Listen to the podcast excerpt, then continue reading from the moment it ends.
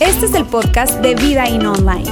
Nos alegra poder acompañarte durante los siguientes minutos con un contenido relevante, útil y práctico.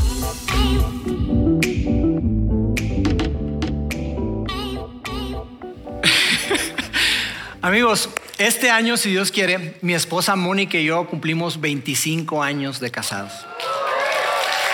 25 años, la verdad que estoy súper contento. Eh, llegar a esa, edad de casados es una cosa increíble. Y la verdad es que hemos tenido una relación muy, pero muy bonita. Siempre nos hemos llevado bien. Y, y yo me acuerdo que cuando estábamos recién casados, la gente me decía, no, el primer año. Híjole, el primer año es durísimo. El primer año es el más difícil. Y nosotros nos volteamos a ver y nos daba risa. Porque nosotros estábamos súper bien. Nos fue súper bien. El primer año fue espectacular, pero luego vinieron los años más rocosos. Sabes, en mi experiencia, las cosas empezaron a no estar tan bien. Tuvimos un episodio bajo cuando nació mi hija Paulina. Y no tiene nada que ver con ella, sino más bien con nosotros. Que, probablemente yo no era lo suficientemente maduro, debo reconocerlo. Y cuando nace Paulina, pues ella fue la primera nieta del lado de mis papás, del lado de, mis suegros. Era la primera hija. Entonces nosotros nos abalanzamos sobre ella, padres sobreprotectores, ¿cuántos levantan la mano, verdad? Entonces estábamos ahí eh, con ella y, era, una cosa que, que de alguna manera yo me empecé a sentir mal. Yo me empecé a sentir descuidado por ella. Ay, cochita linda. Yo me sentía ser, estaba siendo eh, hecho un lado y, ella se sentía incomprendida también. Y estábamos embroncados. Y es curioso porque yo tengo muchos años dedicándome o procurando ayudar a las personas a restaurar sus relaciones. Y ahí estábamos, Mónica y yo, enojados, resentidos, lastimados. Y claro, nos encontramos en esa situación porque ella veía las cosas a su manera. Y yo por mi parte, yo veía las cosas como realmente son. Sí, sí, de la manera correcta. Entonces, ¿qué pasaba? Que, que yo que quería resolver las cosas y yo la buscaba y le decía, a ver, dime, dime, ¿por qué? ¿Qué piensas? Y ella se quedaba callada y eso me desesperaba mucho. Dime qué piensas, ¿por qué piensas así? Y yo la quería cambiar. Yo quería cambiar la manera de pensar. Y yo, y yo pensaba dentro de mí, amor, si tan solo viera las cosas a mi manera, otra cosa sería. Otra cosa sería, y probablemente tú lees esto y te da risa, pero tú lo has pensado. Tú también lo has pensado y probablemente dices, ay, hasta que por fin alguien me comprende. Pero quiero que pienses en esas relaciones que tú tienes y que probablemente están dañadas, ya sea de hace mucho tiempo o recientemente. Esa relación quizá con tu papá, tu mamá, con tus hermanos, con un familiar, con un amigo, con un vecino, y que la relación no está del todo bien. ¿No es cierto que piensas tú de que si ellos vieran las cosas a tu manera, todo estaría bien? Es cierto que pensamos eso. Si ellos vieran las cosas a mi manera, entonces todo estaría bien. Y qué bueno que estás acá, porque hoy y durante esta serie vamos a estar respondiendo una pregunta que probablemente te has hecho quizá por años. Y la pregunta es esta. ¿Qué le pasa a esta gente? ¿Qué tienen en la cabeza? ¿Qué onda con estas personas? ¿Qué onda con estas personas? Así que qué bueno que, estás con nosotros hoy. Si estás por primera vez, gracias. Créeme que esta serie va a, ser, va a ser increíble para ti porque lo que vamos a estar viendo es esto. El título de la serie es cómo hacer que las personas, cómo lograr que las personas vean las cosas a tu manera. Imagínate. ¿Cómo lograr que las personas vean las cosas a tu manera? Lo que vamos a ver durante esta serie va a ser algo que te va a ayudar bastante. Es algo que funciona con, con adolescentes, con, con, adultos, con niños también, ¿por qué no? Y esto te va a ayudar a que, a que tu suegra, la siguiente vez que vaya a tu casa, en lugar de estar juzgando, cómo cocinas, qué tan limpia está la casa, cómo tienes a los niños, cómo tienes a tu esposo, vas a convencerla para que ella vea las cosas desde tu perspectiva y entonces tú vas a estar animada a invitarla más seguido a tu casa. Imagínate eso. Te va a ayudar con tu hijo adolescente, ¿sí? Sí, sí, escuchaste bien, con ese puberto que no quiere tender su cama, que no quiere limpiar su cuarto, que no quiere hacer la tarea, no quiere sacar buenas calificaciones, quiere estar pegado al teléfono. Te va a ayudar para que él vea las cosas tal como tú las ves. Te va a ayudar también con ese, con ese hermano, con ese cuñado, con el que estás distanciado de hace años, probablemente ya no se hablan, a partir de una Navidad. Ya ni te acuerdas qué pasó. Pero a partir de esa Navidad ya no se hablan. Y él dice que fue algo que tú dijiste. Y tú dices que más bien fue algo que él dijo. Pero la cosa no está bien. Entonces, lo que vamos a estar viendo te va a ayudar para que él reconozca que está equivocado. Te va a ayudar a eso. Y no solamente eso, hay más. Más, sí, hay más. Hay más. Va a ayudarte a que la persona vaya y te pida perdón. Imagínate eso, que la otra persona se disculpe contigo. Eso es lo que vamos a estar viendo. Entonces, mira, eh, vamos a estar hablando acerca de, cuatro cosas que yo le he llamado las cuatro C o, el enfoque C4 para el manejo de las relaciones. El enfoque C4 para la gestión o el manejo de las relaciones. Y mira, para tenerlo un poquito más gráfico, yo conseguí esto. Aquí está C4, es una bebida energética, pero me gustó mucho. Y probablemente tú ves esta imagen y, escuchas este enfoque C4 y tú puedes pensar en el, explosivo C4. Hay un explosivo plástico que se llama C4 o probablemente eh, escuchas C4 y, inmediatamente lo conectas con el C4 de la policía, el centro de control, comando, comunicación y no sé qué otra cosa. Pero la verdad es que es pura casualidad. No tiene nada que ver con eso. El enfoque C4 eh, eh, se constituye de cuatro elementos Cuatro cosas que tú y yo tenemos que hacer, porque amigos, esto no es magia. Esto no es magia. Para que tú y yo logremos que la gente vea las cosas como nosotros las vemos, tenemos que dominar, tenemos que aprender a dominar herramientas para la gestión de las relaciones. Y entonces, estas cuatro cosas comienzan con C, casualmente. Por eso le hemos llamado así. Y quiero que veamos esta imagen, que aquí están las cuatro C para la gestión de las relaciones. Convencer, condenar, coaccionar y controlar. Simple. Convencer, condenar, coaccionar y controlar. ¿La repetimos? Una, dos, tres. Convencer, condenar, coaccionar y controlar. ¿Se escucharon también que quiero que lo hagamos otra vez?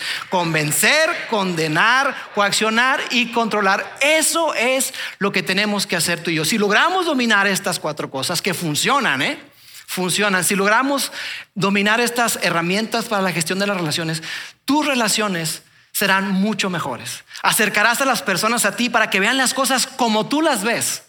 Y para que no solamente eso, sino que reconozcan que están equivocados y para que vayan y te pidan disculpas. Porque amigos, esto funciona. Y si no me crees, yo te invito a que veas una pareja que comprobó el poder del enfoque C4 en las relaciones. Ven conmigo este video.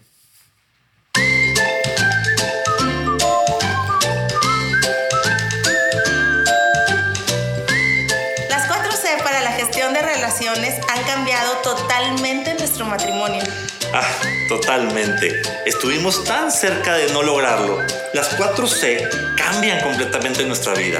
Convencer, contener, condenar y controlar. Y si hubiera una quinta, sería cool.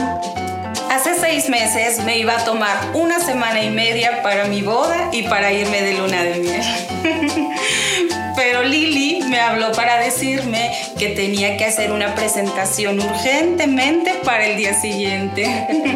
¿Y qué más te dije yo? Tú dijiste, yo creo que vas a tener que posponer tu boda. Ahora sigo soltera.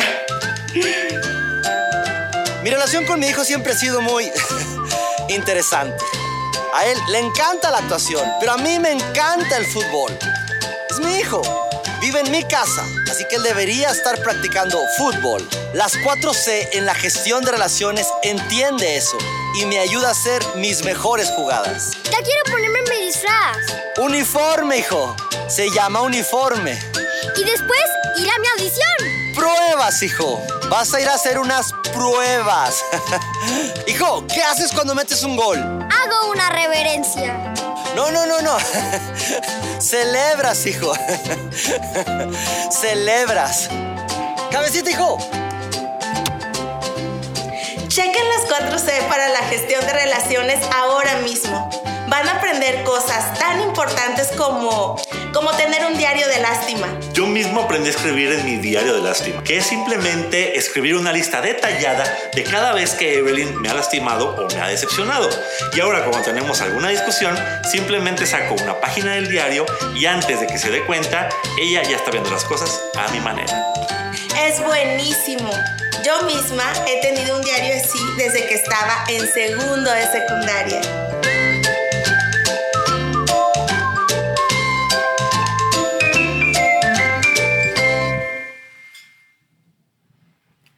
Ahí está. Sencillo. Ahora, déjenme decirles algo. Tengo que darles una advertencia. Esto es muy, muy, muy importante. Este contenido necesita no pasarlo más adelante, especialmente con esas personas. Ustedes saben a quién me refiero. No lo compartan. Porque aunque te cueste trabajo creerlo, ellos, ellos creen lo siguiente. Ellos creen que, que tú eres el problema. Y si ellos toman el control, si ellos agarran estas herramientas, las van a usar en contra tuya. Y entonces tú vas a ver las cosas a su manera, ni Dios lo mande. No queremos eso para nada. Tú y yo caemos constantemente y todos creemos que funciona estas cuatro cosas de convencer, condenar, coaccionar y controlar. ¿Les ha funcionado a ustedes? Les pregunto, ¿creen que a ustedes funciona esto? Sí, dice por allá. Qué valiente. Amigos, la verdad es que esto no funciona. No funciona, no funciona ni contigo, no funciona conmigo, no funciona con nadie. Con nadie funciona, pero de alguna manera tú y yo pensamos que esto es lo que funciona y es lo que hacemos aún sin darnos cuenta. No es que estemos totalmente conscientes de querer hacer eso, pero Fácilmente caemos en esas cuatro prácticas, no nos damos cuenta y entonces en lugar de arreglar las cosas, las complicamos más y más y más. Y es que esto de, de reparar las relaciones no, es algo que no se nos da en forma natural. No se nos da naturalmente. Tú y yo batallamos con eso, luchamos con eso, porque aunque en teoría esto de reparar las relaciones debería ser algo fácil, tú y yo sabemos que claro que no. Reparar una relación, arreglar una relación es súper, súper complicado. No se nos da en forma natural. Y mira, si yo pudiera pensar en, una ilustración, te digo que, la verdad es que esto es, es, difícil para nosotros. Si yo pudiera pensar en una ilustración de, de por qué es que no se nos da en forma natural, yo podría pensar en un auto, en un carro. Porque cuando, cuando tú y yo nos subimos al auto, fácilmente lo encendemos. No batallamos para, para encender el auto y para manejar, algunos mejor que otros, ¿verdad? Pero es fácil, es fácil encender el auto y empezar a manejar, pero cuando algo falla, cuando algo no está bien, ¿qué hacemos? No tenemos ni idea de qué hacer. No tenemos idea. Y los hombres somos un poquito más eh, ¿cómo llamarlo? Como más eh, ridículos, quizá, porque lo que hacemos es que cuando vamos manejando y algo falla, lo que hacemos es que nos detenemos y abrimos el cofre. Abrimos el cofre y ahí estamos, ajá. Y tu esposa te pregunta, ¿qué, mi amor? ¿Todo bien? Sí, aquí estoy checando. Y si acaso eres muy atrevido, eres de los que tocan las mangueras y alguna cosa, alguna conexión, pero no tienen ni idea de lo que estás haciendo. No tenemos ni idea. ¿Por qué te digo esta ilustración? Porque lo mismo sucede con las relaciones. Iniciar una relación es muy sencillo. Es algo natural, es algo que se nos da, conectarnos con otras personas, a unas más que otras, pero, pero para muchos es más fácil conectar, iniciar una relación. Pero reparar, y vamos a conectar acá, vamos a, colocar acá, eh, conectar una, una reparar una, relación? Claro que no. Por eso, es que, por eso es que nosotros estamos arrancando una serie, que me regresas por favor el slide. La serie se llama así, se llama realmente reparación requerida, guía para, o guía básica para reparar relaciones rotas. Una guía básica para que tú y yo podamos reparar relaciones rotas. Y lo que vamos a hacer durante las siguientes semanas es que vamos a hablar de cuatro decisiones. Cuatro decisiones que te van a ayudar a ti y a mí para que nosotros podamos reparar o iniciar el camino de reconstrucción o reconciliación en una relación. Es lo que vamos a estar hablando y hoy simplemente es la introducción. Hoy no vamos a resolver nada, déjenme decirles eso. A partir de la siguiente semana es cuando vamos a comenzar a ver cada una de estas cuatro decisiones. Y la meta para el día de hoy, mi meta contigo es que tú quieras regresar la siguiente semana para escuchar al menos cuáles son esas cuatro decisiones y que tú y yo nos podamos emprender hacia el camino, hacia la reconciliación. Te digo que, esto de, reparar relaciones no es algo que, que se nos dé fácilmente, más bien iniciar una relación es fácil, pero arreglar una relación, eso es otra cosa. Eso requiere de, muchísimo trabajo, requiere de muchísimo esfuerzo de tu parte. Entonces es algo que no, que no se nos da naturalmente. Y es por eso que tú y yo fácilmente, sin darnos cuenta, caemos en las cuatro prácticas que ustedes aprendieron, ¿verdad? Que es convencer, condenar, coaccionar y controlar. Tú y yo naturalmente gravitamos hacia esas cosas. Y en lugar de arreglar, en lugar de mejorar la situación, muchas veces lo que hacemos es que las empeoramos. Y quiero darte dos ejemplos, dos ejemplos muy sencillos, hablando por ejemplo de controlar. Seguramente tú te has encontrado en una situación donde tú le has dicho a alguien lo siguiente, perdón si te ofendí. O sea, si acaso te ofendí, perdóname. Pero ¿sabes lo que en realidad estamos diciendo? Si no tenemos cuidado, tú dices, perdón si te ofendí, perdón si acaso te ofendí. Mira que me estoy acercando a ti, ¿eh? Mira que estoy reconociendo que, bueno, algo está mal y, bueno, me equivoqué. Si acaso te ofendí, pues perdóname y ya. Pero lo que pudiera estar interpretando la otra persona, ¿sabes cuál es? Es esto. Traducción, te ofendes con demasiada facilidad. Perdón si acaso te ofendí. Te dijo, te ofendes con demasiada facilidad. Tienes la piel bien delgadita. Y por otro lado, podríamos estar diciendo también lo siguiente, la mayoría de la gente no se ofende con eso. Perdón si acaso te ofendiste. Ah, te ofendiste. Ay, no, no, pensé que te fueras a ofender con eso. Tienes la piel muy delgada. Definitivamente no eres tan maduro como yo pensé.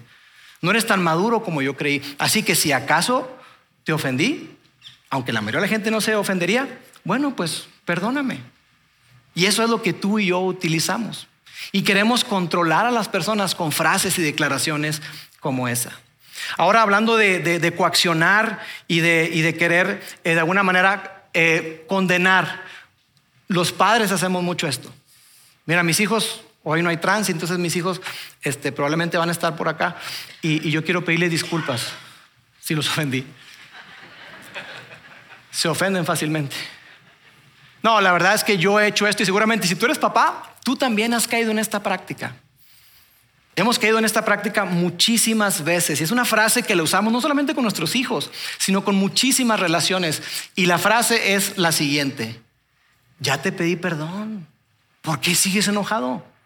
¿Por qué sigues enojada si ya te pedí perdón? O sea, ya me acerqué, ya fui, ya reconocí que me equivoqué, ¿qué más quieres? ¿Ya? ¿Por qué sigues enojado? ¿Por qué sigues enojada? Deberías de de reconocer que pues me estoy acercando. Pero ¿sabes lo que esta frase le está diciendo a la persona? Lo que puede interpretar la persona es lo siguiente, traducción, yo ya hice mi parte, ya deberías estar bien. Como no estás bien, obviamente tú estás mal. Y usamos ese tipo de frases que no las hacemos con esa intención, pero ese es el mensaje que a veces enviamos, porque caemos, te digo, en estas cuatro prácticas, en estas cuatro cosas de querer condenar, convencer, coaccionar, controlar, fácilmente caemos en eso. Y esto es decir a la persona, ¿sabes qué? Pues mira, perdóname hija si, si te ofendí, Oye, ya, ya te pedí perdón, ¿por qué sigues así? Deberían las cosas estar como antes. Deberían estar las cosas como antes de que dijera lo que dije y de, hacer lo que hice. Deberías de, decir, ¿sabes qué? Ok, le doy vuelta a la página, ya no pasó nada. Antes de que te criticara delante de tus amigos, antes de que te humillara delante de tus hermanos, ya deberías de tener la suficiente madurez para, ya avancemos, no pasó. Ah, mira, aquí no pasó nada. ¿Alguna vez has hecho eso? Yo creo que todos hemos caído en eso. Y en lugar de ayudar, en lugar de construir, en lugar de reparar, eso nos pone en una muy, mala posición. Mira, si tú estás casado, esto que está acá, deberías de tomar una foto. Deberías de tomar una fotografía porque esto lo hacemos constantemente con nuestra pareja. ¿Por qué estás enojada? Ya, ¿no? Ya te pedí perdón, amor. ah, sigues. Y hacemos ese tipo de expresiones, de desplantes que en lugar de conectarnos y reconectarnos con nuestra pareja, lo que hace es que nos mantiene separados. ¿Por qué? Porque caemos en la trampa. Fácilmente caemos en la trampa de pensar en estas cosas que, queremos controlar, queremos convencer y somos buenísimos, algunos más que otros, somos buenísimos para argumentar. Somos muy buenos para argumentar. Pero pudiera darte más ejemplos, pero la idea es esta, que reparar una relación rota es una habilidad que se aprende. Reparar o arreglar una relación que está distanciada, que está dañada, que está afectada, rota, es una habilidad que se aprende. Pero ¿sabes qué ocurre? Que es algo que, que no se nos enseñó. Es algo que probablemente tú no viste en tu casa. Es algo que no, que no, se, nos, que no se nos modeló. Y quizá ocurrió lo contrario. Quizá uno de tus papás, tu papá, tu mamá, estuvieron distanciados por años de un familiar o de un amigo que era muy cercano. Y cada vez que se habla de esa persona, cada vez que sale el nombre de esa persona, lo único que se hace es criticar, juzgar, señalar y decir, híjole, es que, ¿te acuerdas? Y probablemente tú, tú ves eso y dices tú, híjole. Y tú ya tienes la versión de tus papás y probablemente tengas hasta la versión de la otra persona. Y tú viendo desde afuera todo eso, tú lo ves y dices tú, híjole, qué tontería. Qué tontería. ¿Cómo es posible que la relación tan bonita que tenían y hoy está rota? Deberían de buscarlo. Deberían de buscarla, deberían irse a tomar un café, deberían arreglarse, deberían reconciliarse. Tan bonita relación que tenían. Y sabes, como parte de lo, de lo que hago siendo pastor es estar en contacto con muchísimas personas. Yo me doy cuenta de que las cosas muchas veces permanecen así, por tiempo, por años y años, hasta que algo sucede. Una enfermedad, un accidente, una muerte, un funeral. Y entonces, cuando llega ese momento, esa cosa que parecía gigante, esa montaña enorme que no se podía escalar, de repente se hace chiquita. Esa situación que era imperdonable, de repente la gente está dispuesta a perdonar porque algo sucedió. Y entonces hacen lo que tuvieron que haber hecho hace muchísimo tiempo. Buscar a la persona o buscarse y reconciliarse. Y uno no puede más que ver eso y decir, híjole, qué padre, qué padre que se reconciliaron. Pero por otro lado dices tú, ah, qué lástima. Dejaron pasar tanto tiempo, dejaron pasar tantos años que pudieron haber disfrutado juntos como familia, como amigos. Y, uno no puede más que decir, qué lástima. Qué padre por un lado, pero qué lástima que haya pasado o hayan dejado pasar tanto tiempo. Dejaron pasar tanto tiempo eh, esperando, repasando, evadiendo, esperando que la otra persona tome la iniciativa, esperando que la otra persona haga lo que tú tienes que hacer. Y probablemente me dice Lauro, pues que yo, yo soy inocente en esto. Yo no tuve la culpa. Así que, pues no, yo no voy a hacer nada. Pero precisamente por eso, porque si tú eres inocente, si tú no tuviste la culpa, tú eres la mejor persona, si eres la mejor persona, por eso debemos de tomar la iniciativa y dar el primer paso. Pero, ah, ¿cómo nos cuesta? Nosotros seguimos esperando y entonces lo que hacemos, en lugar de tomar la iniciativa, repasamos una y otra vez en nuestra mente lo que esa persona nos hizo, lo que nos dañó, lo que nos afectó. Y nos convencemos, porque somos buenísimos vendedores, nos convencemos para decir, sabes que tú tienes que seguir evadiendo a esa persona. Sigue evadiendo, sácale la vuelta. Y no importa si te encuentras por ahí, si hay este, un funeral, una boda, una graduación, mm, sácale la vuelta. Y yo entiendo eso. Yo entiendo porque es algo que, que involucra nuestras emociones. Y es algo, algo muy, pero muy emotivo, definitivamente. Y para los hombres, híjole, no quiero menospreciar a las mujeres para nada, porque las emociones son iguales, pero creo que a los hombres nos cuesta, nos cuesta un poco más. Nos cuesta un poco más esto de reconocer que, amigos, nos da miedo, nos da pánico. Nos da pánico y probablemente esté alguien acá y diga, no, ¿qué te pasa? ¿Miedo a mí? A mí no me da miedo. Sí te da miedo, viejo. Sí te da miedo porque por eso si fueras tan valiente, entonces ya habrías dado el paso y buscar a la persona. Pero nos da miedo, nos da miedo a ser vulnerables, nos da miedo a reconocer que nos equivocamos o nos da miedo a reconocer que, que podemos dar otra oportunidad a la persona. Entonces, ¿qué hacemos? Que nos pasamos esperando, repasando, evadiendo.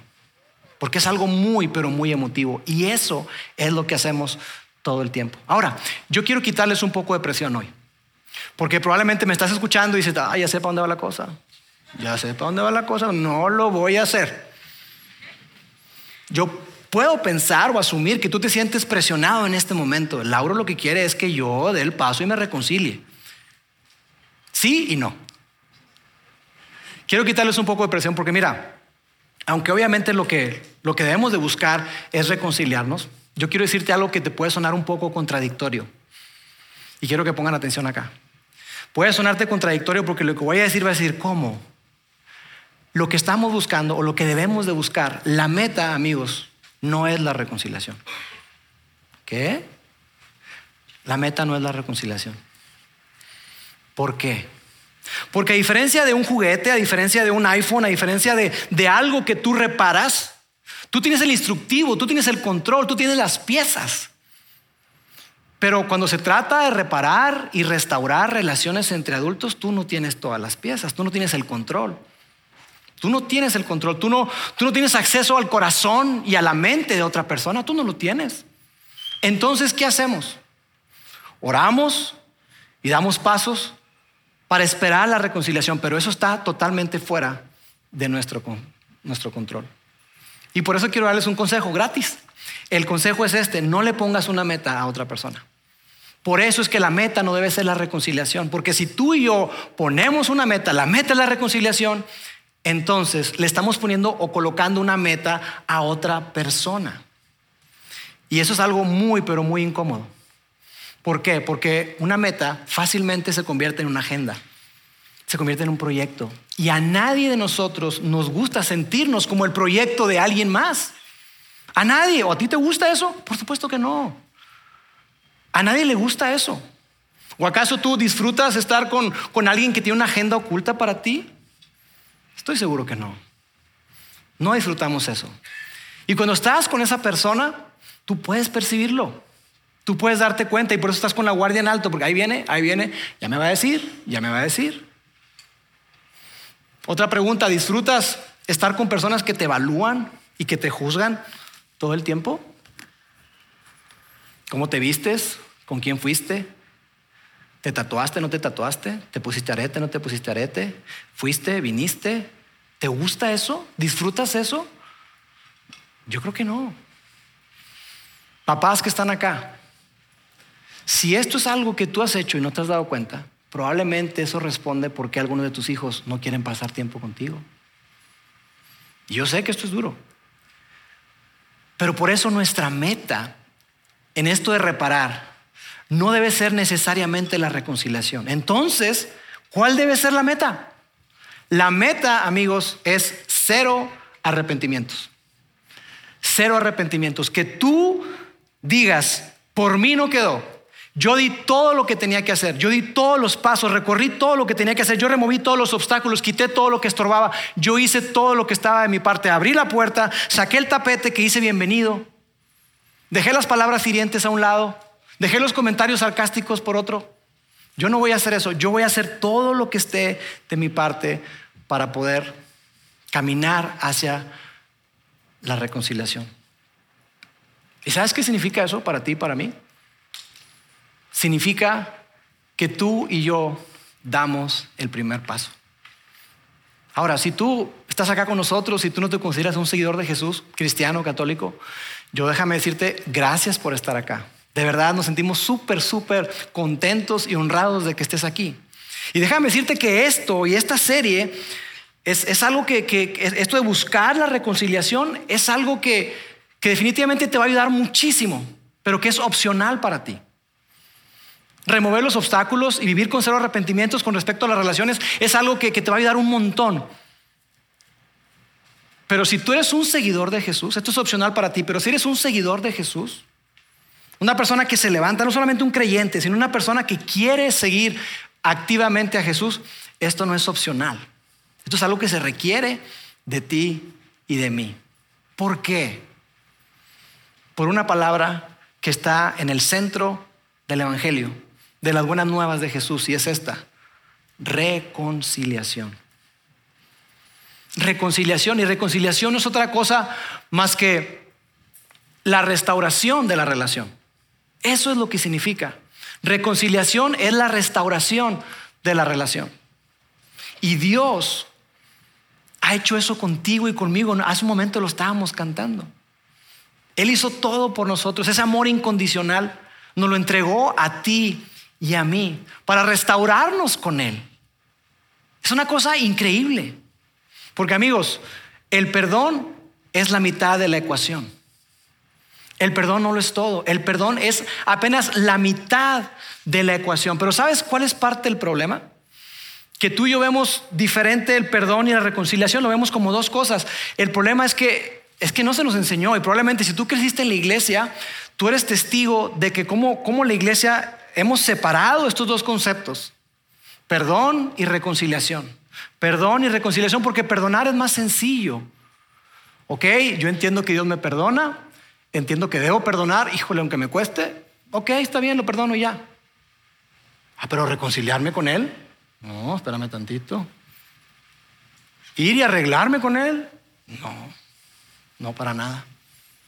Es mucho más sencillo perdonar reconciliar. Reconciliar requiere de un gran trabajo, requiere, ¿sabes de qué? Requiere de sacrificio. Eso es lo que requiere la reconciliación. Entonces, lo que hemos hecho nosotros es que hemos reducido el cristianismo a esta palabra, perdón. Eso es. Hemos reducido el cristianismo al perdón, pero es mucho más que eso. El perdón fue un medio para un fin. El perdón fue el medio que Dios utilizó para reconciliarnos con Él, para remover todos los obstáculos, todo lo que estorbaba. ¿Qué estorbaba? Nuestro pecado, tu pecado y el mío. Estorbaba para ser reconciliados con Dios y Dios dio todos los pasos necesarios para reconciliarnos con Él. ¿Cuáles fueron esos pasos, Lauro? Dar a su único hijo, para que todo aquel que cree en Él, que no se pierda, sino que tenga vida eterna, que sea nuevamente unido unido a Él. Y en el tiempo que me queda, yo quiero que veamos algo que escribió el apóstol Pablo. Ese hombre que probablemente hemos escuchado muchas veces y, que Pablo fue este, esta persona que, estaba en contra de la iglesia, los perseguía, los quería matar y él, él fue responsable del arresto, la tortura y la ejecución de muchas personas. De hecho, cuando Esteban fue apedreado, ese primer mártir, ahí estaba Pablo. Pero Pablo entendió esto de que, de que el perdón es solamente la mitad de la ecuación. Pablo pudo comprender y decir, wow, yo perseguí a la iglesia, yo maté a personas, yo, yo hice tantas cosas malas y todo eso era pecado, yo estaba totalmente separado de Dios. Pero Él me eligió, Él me reconcilió consigo mismo. Y entonces Pablo pudo comprender el amor, la grandeza, la profundidad del amor de Dios que es increíble y pudo entender este concepto de reconciliación. Y saber que Dios lo había apuntado a él para que fuera como un embajador. Y que incluso dijera, nombramos o les pedimos a nombre de Dios, reconcíliense con él. Reconcíliense con Él porque es posible, no por lo que tú has hecho, sino por lo que Dios ha hecho por cada uno de nosotros. Y esto fue lo que Pablo escribió con respecto a las relaciones. Él dice esto, en sus relaciones, ¿en cuáles? En las buenas, en las malas, en las fáciles, en las complicadas, en las que dices tú, ay, me cuesta mucho. En todas las relaciones piensen y actúen como Jesucristo. Esa es la misma manera de pensar que les estoy pidiendo que tengan. Pablo está invitándonos a cada uno de nosotros a que tengamos la misma mentalidad, la misma actitud que tuvo Jesús. ¿Y cuál fue esa actitud? ¿Cuál fue esa mentalidad? Jesús lo ilustró con una parábola bien conocida, que es la parábola de las cien ovejas. Que dice que ese pastor deja las 99 y va en búsqueda de esa oveja que está perdida. Va en búsqueda frenética de esa oveja que no está, de esa oveja que se extravió, de esa oveja que abandonó el redil y que se fue. Esa es la mentalidad y la actitud de Jesús. Pero ¿sabes cuál es tu actitud y la mía generalmente? Pues mira, aquí estamos. Aquí estamos. Si la oveja reconoce que está mal y decide regresar, está bien, lo aceptamos de vuelta. Yo ir a buscar la oveja, ¿qué te pasa? Que regrese. Esa es nuestra mentalidad, amigos. Eso es lo que tú y yo hacemos muchas ocasiones. Pero esa no es la mentalidad de Jesús. Y cuando tú lees las biografías de Jesús, cuando ves la vida de Jesús, esa no era su actitud. Incluso él iba por aquellas personas que estaban totalmente alejadas, perdidas, enemistadas con Dios y con todo lo que se llamara Dios. Él iba por esas personas. Y la gente, especialmente los religiosos, híjole, esto, esto les, causaba, se les revolvía el estómago. Y decían, no, Jesús, ¿por, por, por qué comes con ellos? ¿Por qué te acercas a ellos? No, tú predícales. Tú predícales y ellos que se arrepientan y que vengan. Pero mezclarte con ellos, eso no está bien, a Dios no le agrada. Esa es la actitud de ellos, pero Jesús dice, no, no, no, no, no, para nada. Y en una ocasión esto fue lo que él le respondió. No son los sanos los que necesitan médico, sino los enfermos, les contestó Jesús. No he venido a llamar a justos, sino a pecadores para que se arrepientan. No he venido a llamar, no he venido a buscar. Y en el original esa palabra es, es, buscar con mucha intensidad. Es llamar, es vengan, vengan, ven es invitar.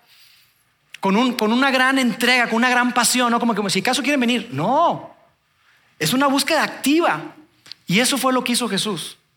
Ese fue el modelo que nos dejó Jesús a ti y a mí. Eso es lo que pide Jesús de ti y de mí. Porque aunque Jesús pudo haber dicho, está bien, los perdono. Así quedan las cosas. Jesús pudo haber elegido, los perdono, pero no los reconcilio. No me reconcilio con ellos. Porque amigos, la reparación requiere proximidad. Requiere estar cerca. Por eso Jesús estaba cerca de esas personas. Por eso Jesús está cerca de ti y de mí.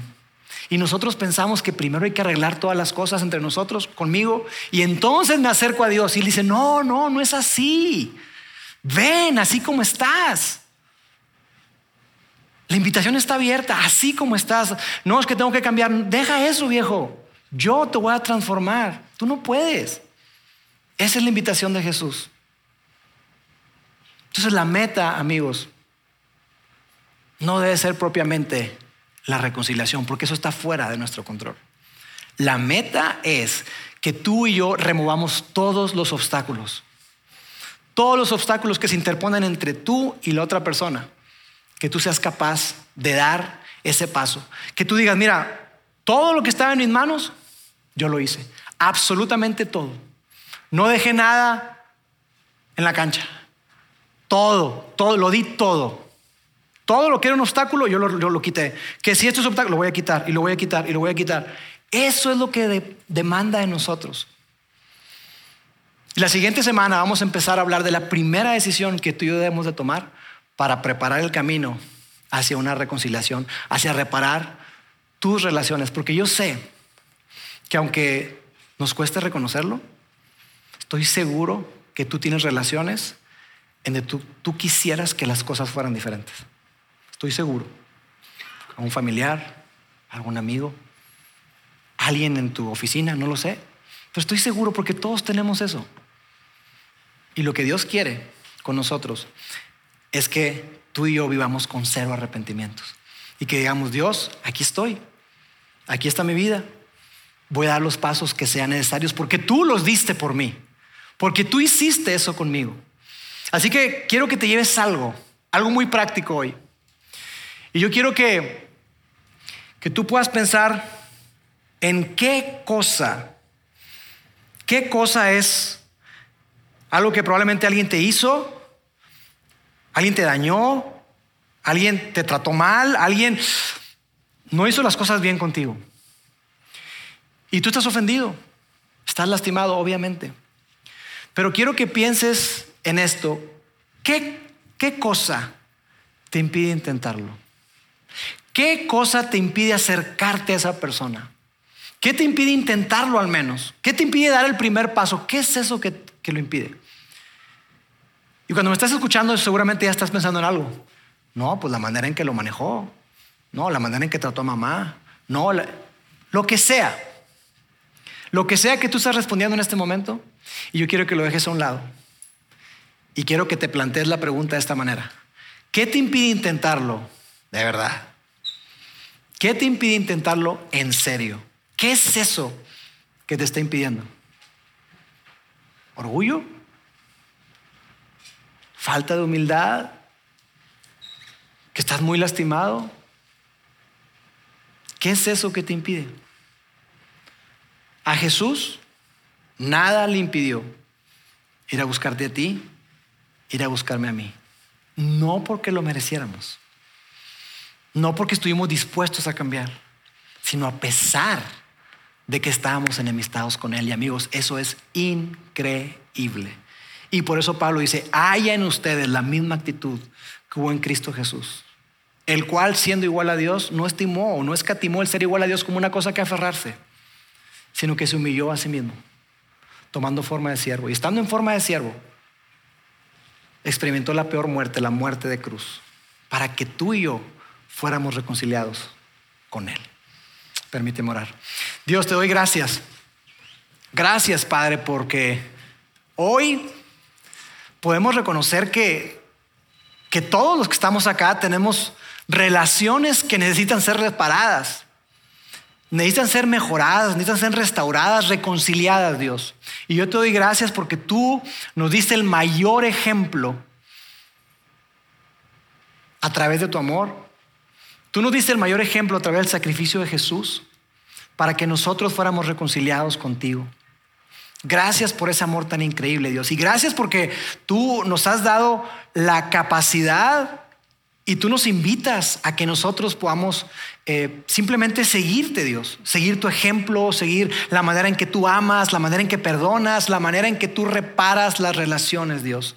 Ayúdanos a crecer en humildad. Yo te pido por cada persona que está acá, que, que seguramente tiene uno o varios nombres en su cabeza, de personas con las cuales la relación hoy está mal, está rota, está herida. Señor, que podamos ser bien sinceros para reconocer qué es eso que está impidiendo que demos el primer paso. Dios, danos la fuerza para saber qué hacer con esto que hemos escuchado. Y yo te pido para que durante toda esta serie tú hagas algo especial en la vida de las personas y que entonces todos nosotros podamos encontrar reconciliación. En el nombre de Jesús. Amén. Sigue conectado a los contenidos de Vida In Online a través de nuestro sitio web y de las redes sociales. Muy pronto estaremos de vuelta con un nuevo episodio.